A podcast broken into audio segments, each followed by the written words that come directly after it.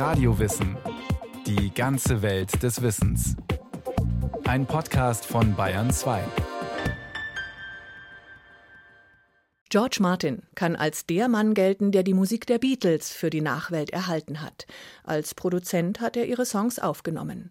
Für viele andere Stars war er Wegbereiter und Inspirator. Eine Sendung von Christiane Neukirch. Mrs. George Martin, welcome to Sounds of the 60s. Wer Ohren hat, der höre. All you need is ears. So lautet der Titel der Autobiografie von Sir George Martin, einem Pionier seiner Zunft, der in der Geschichte der Tonaufnahme weltweit wegweisende Maßstäbe setzte. Wem dieser Name nicht geläufig ist, der nehme eine beliebige Beatles-Platte zur Hand und werfe einen Blick auf die Hülle. Dort steht mit großer Wahrscheinlichkeit, meistens hinten rechts unten das Kleingedruckte. Produced by George Martin. Seine Berufsbezeichnung als Plattenproduzent streift nur die Spitze des Eisbergs. Sein Name steht für ein halbes Jahrhundert Geschichte der Tonaufzeichnung. Ein Name, der nie im Rampenlicht stand, der jedoch durch alle Sparten von Musik- und Tondokumenten unauslöschliche Spuren hinterlassen hat. Ein stiller Revolutionär hinter den Kulissen.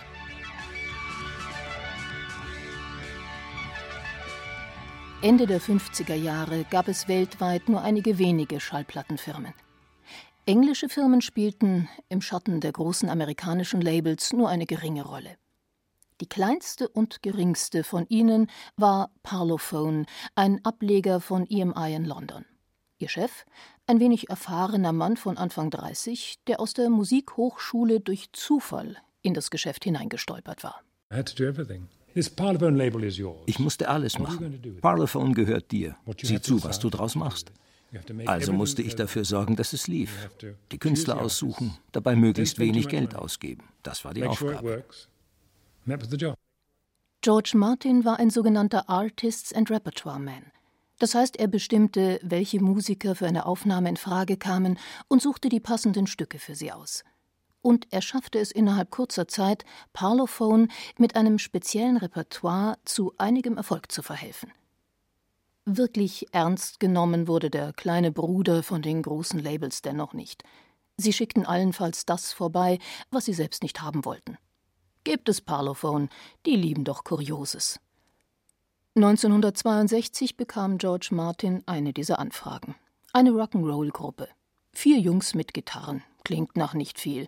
Wer will heute noch Gitarrenbands hören? Kannst du etwas draus machen? I'm ready to listen to anything. Ich habe für alles ein offenes Ohr, kam George Martins übliche Antwort. Die vier nannten sich die Beatles. Sie waren verzweifelt auf der Suche nach einem Plattenvertrag, der einzigen Möglichkeit, überregional bekannt zu werden. George Martin war der letzte Rettungsanker, nachdem sie von allen anderen abgelehnt worden waren. Sie sahen dem Vorstellungstermin daher mit einiger Nervosität entgegen. George Martin lauschte. Hello, little girl. Hello, little girl. Hello, little girl. Es waren nicht diese Töne, die ihn überzeugten. Was ihn beeindruckte, war die unkonventionelle und ansteckende Art, mit der die Beatles sich und ihre Songs präsentierten. You're my little girl. Das war der Beginn ihrer achtjährigen Zusammenarbeit. George Martin produzierte alle Platten der Beatles bis auf eine. Und er wurde für sie zum akustischen Vater und Berater. Wenn John Lennon oder Paul McCartney mit einer neuen Komposition kamen, setzte sich George Martin auf einen Hocker und hörte sich an, was sie ihm vorsangen. Dann erwarteten sie sein Urteil und berieten über Verbesserungen. Schon bald brachte George Martin eine neue Note mit ein. Anfangs waren die Beatles als Vier-Mann-Band völlig autonom. Nur ab und zu brauchte ihr Klang etwas mehr Würze. Wo ich schon mal da war, habe ich dann manchmal einen Klavierpart dazu gespielt, um etwas Farbe dazu zu geben. Bei Yesterday habe ich zum ersten Mal andere Musiker an Bord geholt.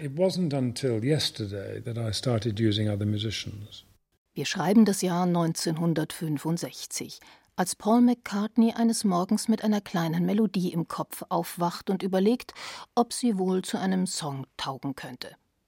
Diese Melodie wurde zum bekanntesten Lied der Beatles, zu einem Wendepunkt in ihrer Musik und zu einem bahnbrechenden Ereignis für die Popmusik überhaupt. Paul McCartney spielte das Lied George Martin vor. Ready? Okay, man.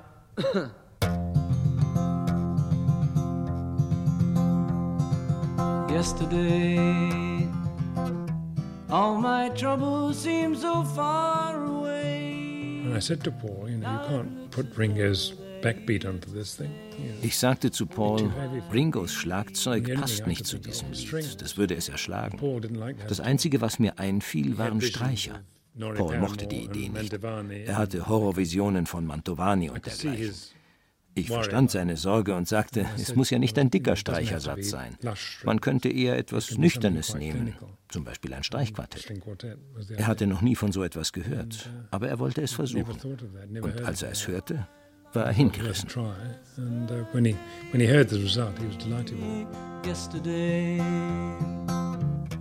Love was such an easy game to play.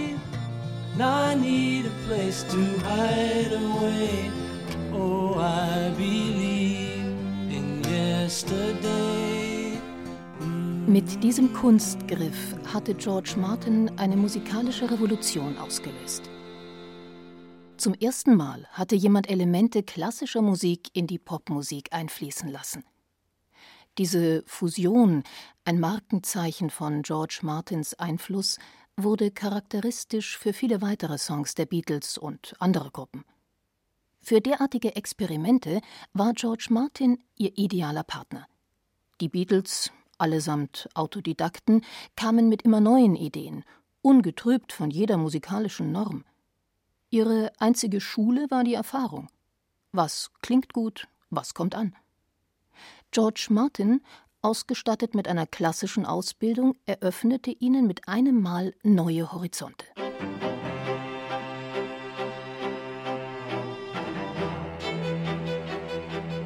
George Martin, Jahrgang 1926, wuchs in ähnlichen Verhältnissen auf wie die Beatles.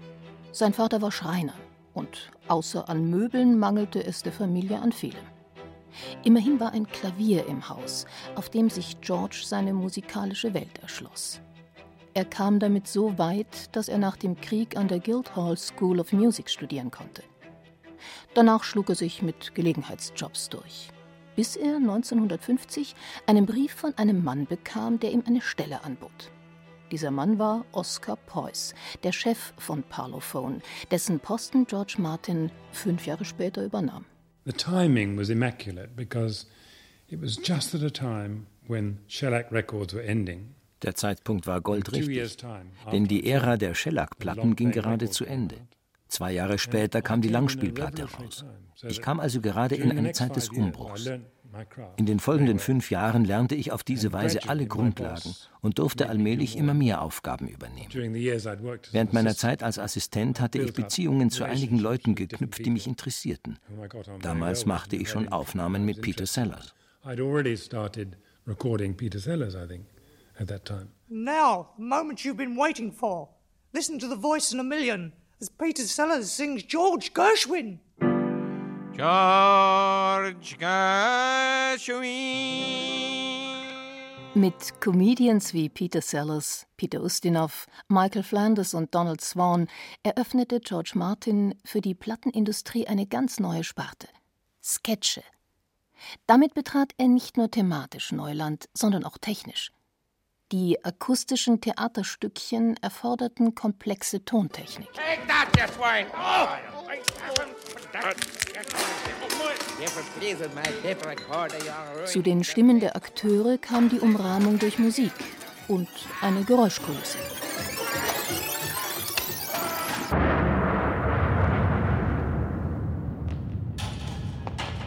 Damit waren es drei verschiedene Komponenten, die zusammengemischt werden mussten. Mit Mehrspurtechnik, heute Standard jedes Studios, ist es kein Problem. Mit den Monogeräten der 50er Jahre gab es jedoch keine Möglichkeit, nachträglich zu mischen. Alles kam so in den Kasten, wie es live geschah. Die Einführung von Stereo kam daher einer Revolution gleich. Und George Martin überlegte sofort, wie er die neuen Möglichkeiten weiter ausreizen konnte.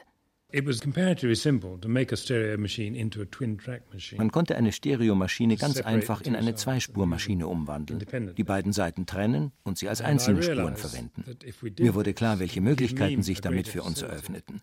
Zwei Stimmen eines Dialogs zum Beispiel speiste man von einer Stereomaschine in eine weitere und mischte die drei Monomaschinen dazu. Durch das Mischpult vereinte man das Ganze am Ende wieder auf zwei Stereospuren. Eigentlich ganz einfach. George Martins Ziel war kein geringeres, als Hörbilder zu schaffen. Pictures in Sound. Mein Ideal war immer, allein durch Wort und Ton zu bewirken, dass man sich eine bildliche Vorstellung von dem machen konnte, was da passiert.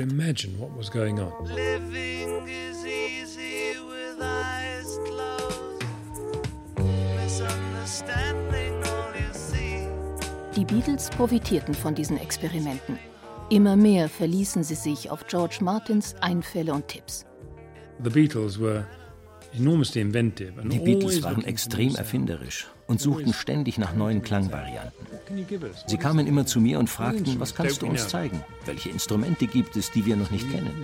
Ich sagte, unzählige, was wollt ihr haben? Sie hatten kein Fachwissen, aber sie wollten unbedingt lernen und immer neue Sachen probieren.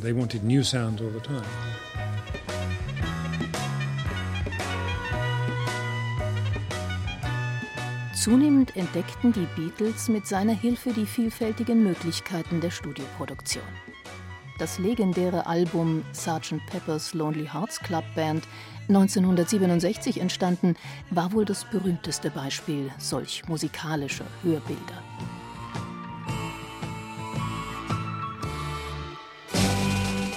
Being for the Benefit of Mr. Kite so lautete die Überschrift auf einem alten Zirkusplakat, das bei John Lennon zu Hause an der Wand hing und das er prompt zu vertonen gedachte. John sagte, ich möchte das Sägemehl riechen können. Also musste ich irgendwie eine Zirkusatmosphäre schaffen. Hast du irgendeine Vorstellung, wie es klingen soll? fragte ich. Und er sagte, ja, so wie in The Magic Roundabout. Das war eine Fernsehserie für Kinder. Da fiel mir die kleine Orgel ein, die die Zwerge im Film Schneewittchen spielen. Ein ziemlich quäkender Ton, hoch und dünn. Eigentlich genau wie eine dampfbetriebene Kirmesorgel. which was really like a, a steam organ calliope. And of course Henry the Horse dances the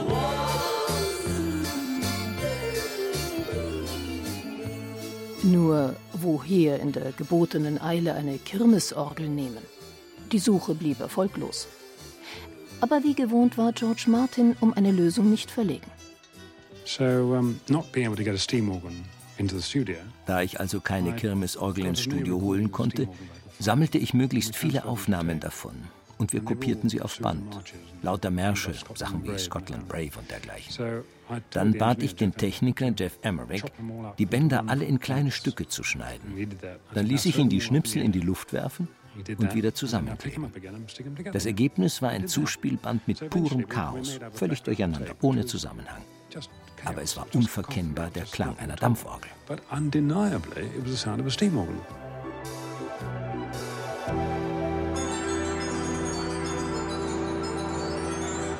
Oft ließen die Beatles George Martin mit einem Problem im Studio zurück, wenn sie in einer Sackgasse steckten.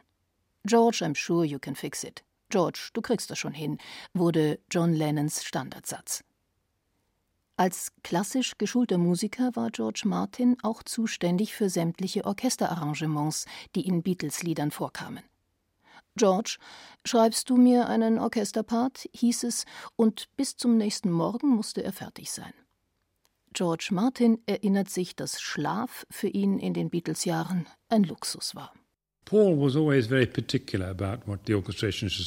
beschrieb seine Vorstellung von den Arrangements immer sehr genau. John ging nie ins Detail. Er sagte, du weißt ja, was ich will, und verdrückte sich. Herauszufinden, was er tatsächlich wollte, gehörte zum Schwierigsten überhaupt, weil man sich irgendwie in sein Hirn hineinversetzen und versuchen musste, seine Wünsche umzusetzen.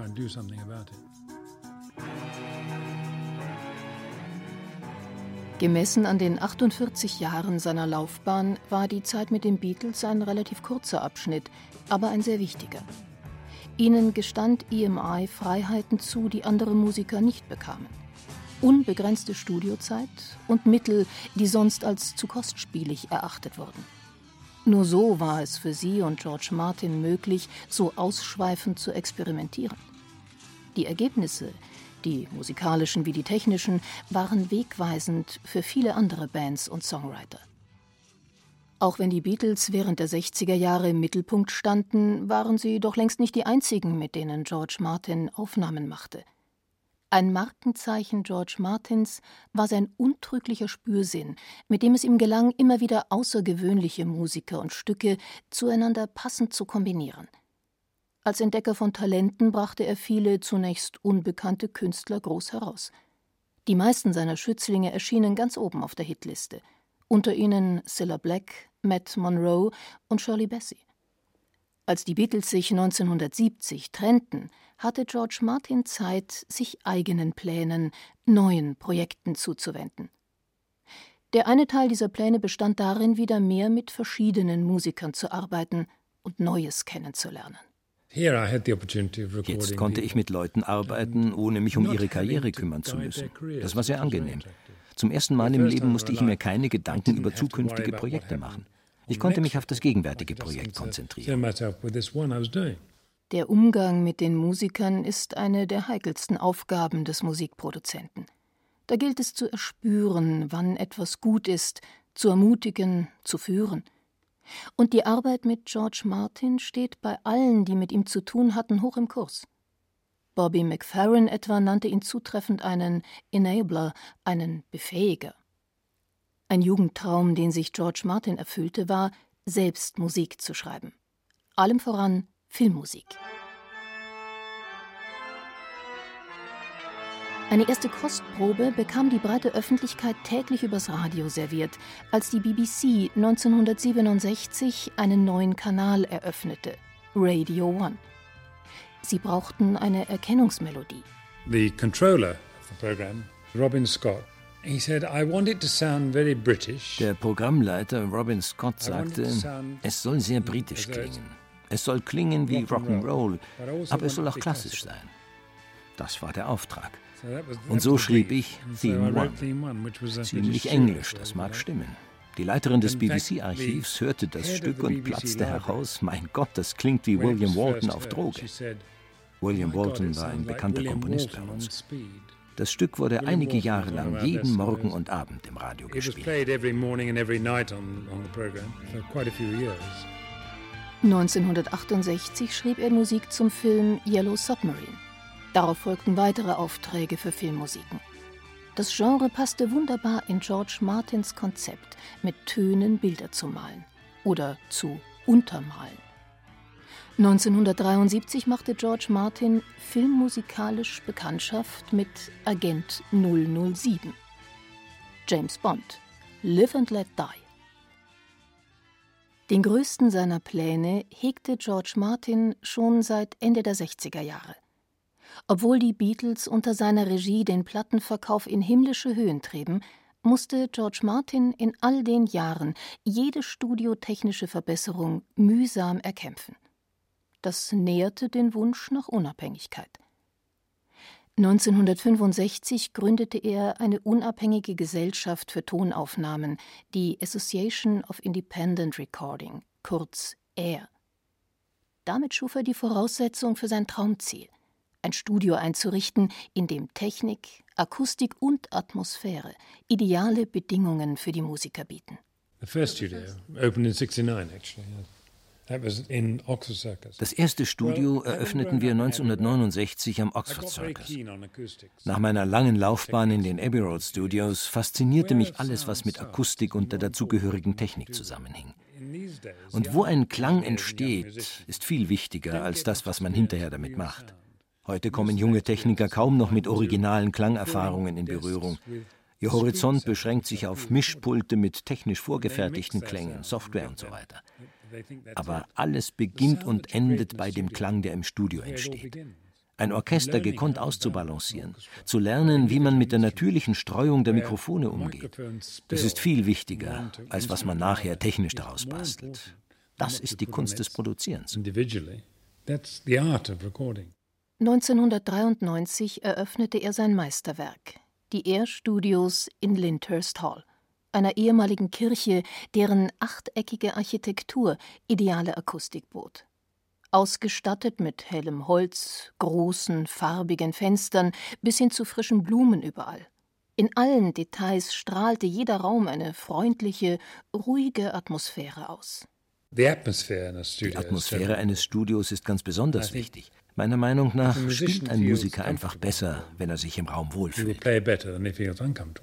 Die Neuigkeit dieses Konzepts sprach sich schnell herum. Und viele berühmte Künstler buchten sich ein von klassischen Musikern wie dem Tenor Ian Bostridge über Filmkomponisten wie Henry Mancini bis hin zu Größen der Popmusik wie Elton John. 1996, pünktlich zum 70. Geburtstag, wurde George Martin von Queen Elizabeth II. geadelt. 1997 beschloss Sir George, als Plattenproduzent aufzuhören. Nach Jahrzehnten unermüdlichen Hörens hatte sein Gehör so weit nachgelassen, dass es für die Feinheiten der Musikproduktion nicht mehr ausreichte. Am 8. März 2016 starb Sir George Martin im Alter von 90 Jahren. Mit ihm ist eine der farbigsten Gestalten aus der Musikbranche verschwunden. In einer Zeit zunehmender Spezialisierung bildete sein breiter Horizont eine auffallende Ausnahme und bereitete einen unvergleichlich fruchtbaren Nährboden für Kreativität, der der Musikgeschichte des 20. Jahrhunderts die süßesten Früchte geschenkt hat. Sein bescheidenes Resümee alles, was es brauchte, war ein offenes Ohr. All you need is ears. in a spiral like a wheel within a wheel, never ending or beginning on an ever spinning reel. As the images are mine, like the circles that you